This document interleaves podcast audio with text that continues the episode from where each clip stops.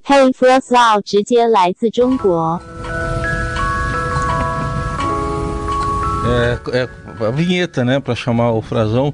É, não sei se Demoramos um pouco. demoramos, Afinal mas de contas, ele já tá mereceu no uma retorno, vinheta, que mas- tanto tempo que ele tá lá.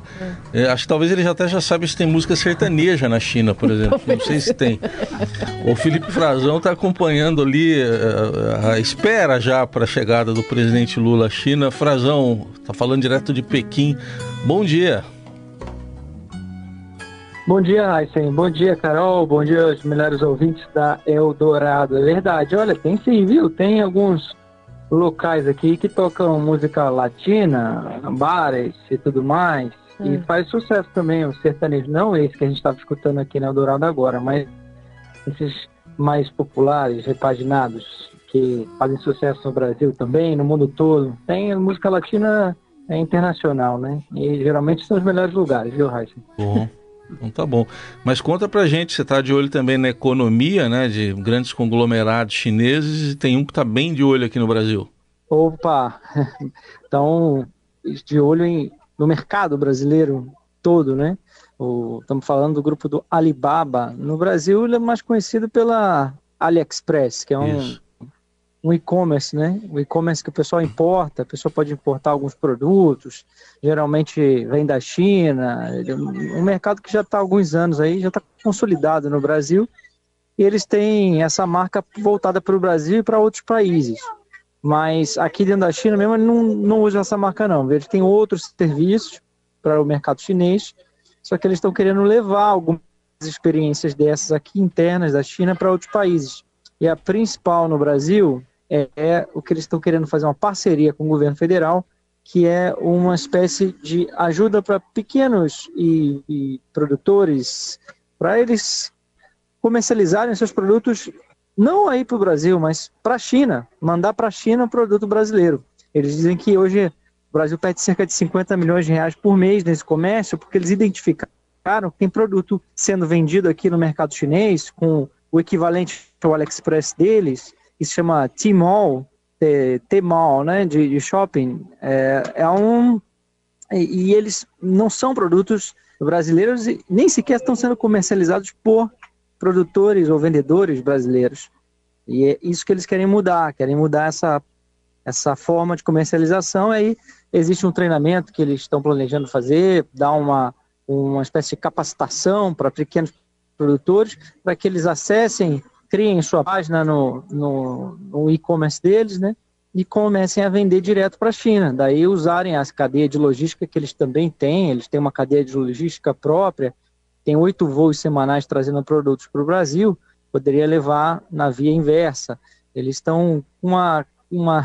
Esse Jack Ma, Heisen Carol, que é o fundador da Alibaba, voltou aqui para a China, estava sofrendo aí uma série de divergências com o governo chinês, passou alguns anos fora, voltou a aparecer semana passada, justamente quando os empresários brasileiros foram conhecer essas oportunidades de negócio que eles estão apresentando.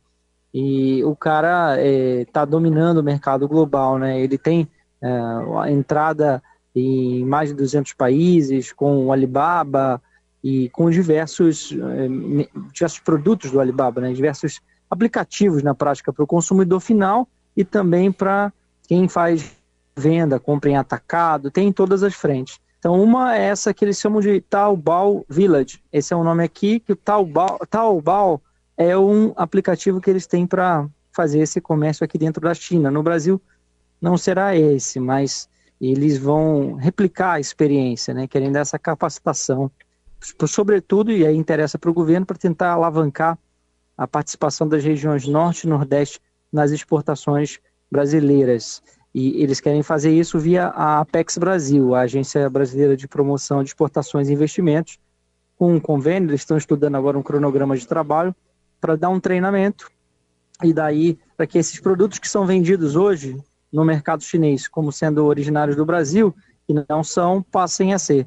E tem de tudo, tem mel, própolis, que os chineses adoram mel e própolis, é, tem café, tem rocha, pedras, pedras, que eles chamam pedras preciosas ornamentais, eles que saem muito do Brasil também tem uma participação grande. Açaí, por exemplo, eles contaram aqui pra gente que o maior vendedor de açaí vem da Bélgica, né? É um cara que está comercializando açaí lá da Bélgica. Nossa. Então é uma oportunidade de negócio perdida para o Brasil. Sim. Ô Frazão, mas esse negócio de lockers para fazer entrega de comida é muito curioso, né? É, olha, aqui eu pude ver como funciona, hein, Carol? Essa é uma outra, é, uma outra prática deles aqui. Você vai na frente de um, de um edifício corporativo, sede de escritórios, e, e, eles têm aqui um armário, né? Então o cidadão chega ali para pegar a sua comida ou o seu produto. Eu vi muito na comida porque a gente estava quase na hora do almoço, mas não é só comida. Eles, ah. E o, Ali, o Alibaba está dizendo que no Brasil o foco deles vai ser produto, hum. né? Eles já têm, parece que houve uma iniciativa do, do iFood também de levar essa experiência para o Brasil e eles estão querendo ampliar, assim, de uma forma bastante importante. Eles querem ter até o, dentro de um ano ter aí em São Paulo funcionando 1.500 lockers e hum. 5 mil no Brasil, chegar a 5 mil lockers no Brasil. Eles põem um armário e, e, você vai lá, digita o seu código, tira, você recebe do entregador o aviso que chegou, o seu produto ou a sua comida, e vai lá e retira. Não, não tem um contato direto, né? Você não tem, é, é, não tem que esperar alguém chegar, pode ficar lá o produto. Tem não tem para quem reclamar também. Tem... É, tem esse aspecto, né? Exato. E, e tem, e tem é, tudo gravado, né? Aqui, aliás, aqui na China tudo é gravado o tempo todo. Né? Tem câmeras para todo lado. Então, ali tem duas câmeras de segurança. Você só libera com reconhecimento facial ou com digitar um código ou um, um QR code. Existem maneiras ali de você usar esse locker. Aqui eu estou vendo agora, estou na frente de um hotel aqui, está tá, tá acontecendo um agora. Então tem, tem hotéis que não tem o locker, e aqui é comum até que, que eles deixem na entrada do hotel, numa mesa, eles colocam na entrada do hotel e deixam ali, mas o hotel tem sempre uma pessoa vigiando, né? Então, no caso de edifícios corporativos ou condomínios residenciais de grandes dimensões, você teria lá um espaço próprio para isso. O armário fica na rua mesmo, fica acessível, não tem nenhum tipo de grade, nada, e, e é muito funcional aqui. É, eles estão fazendo esse negócio, aqui tem é, integrado, né? Eles trabalham com vários aplicativos de comida, mas no, no fundo todos têm é, o mesmo fundamento. Né? Então, eles estão querendo levar essa experiência para o Brasil também, entre outros. Né? Estão querendo expandir a participação no mercado brasileiro e, de uma certa forma, levar o Brasil também, os produtos brasileiros, encontrar oportunidades de negócio pra, a... para o Brasil é, na China.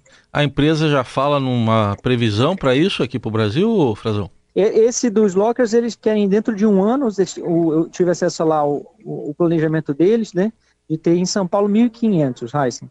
Essa é a ideia deles. Eles estão é, hoje com oito voos semanais, é, é, que eles têm um, é um braço de logística do grupo Alibaba, é uma outra empresa que se chama Tianal, e eles já têm sede no Brasil, inclusive, tem empresários, tem um escritório em São Paulo, é, e eles têm, é, querem ampliar essa negociação, e esse do mercado é, que eles querem abrir para os pequenos produtores, produtores de orgânicos, de artesanato, do Brasil, para eles colocarem o, produto deles à venda aqui na China, por meio desse, desse grande facilitador, né? O e-commerce deles é um facilitador.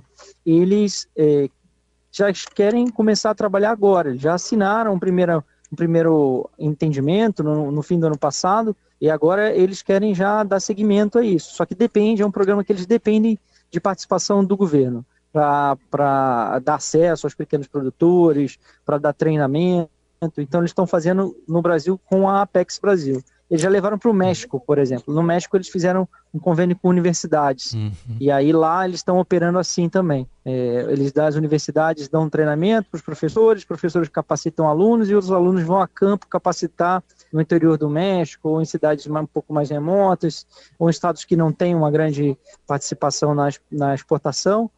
Eles vão dar capacitação isso abre chance da pessoa aprender mesmo, até como vender para o chinês, né? Uhum. O chinês gosta muito de, de olhar as coisas como funcionam, ver as cores, né? É, é peculiar, é curioso. Negociar, gosta muito de negociar, né?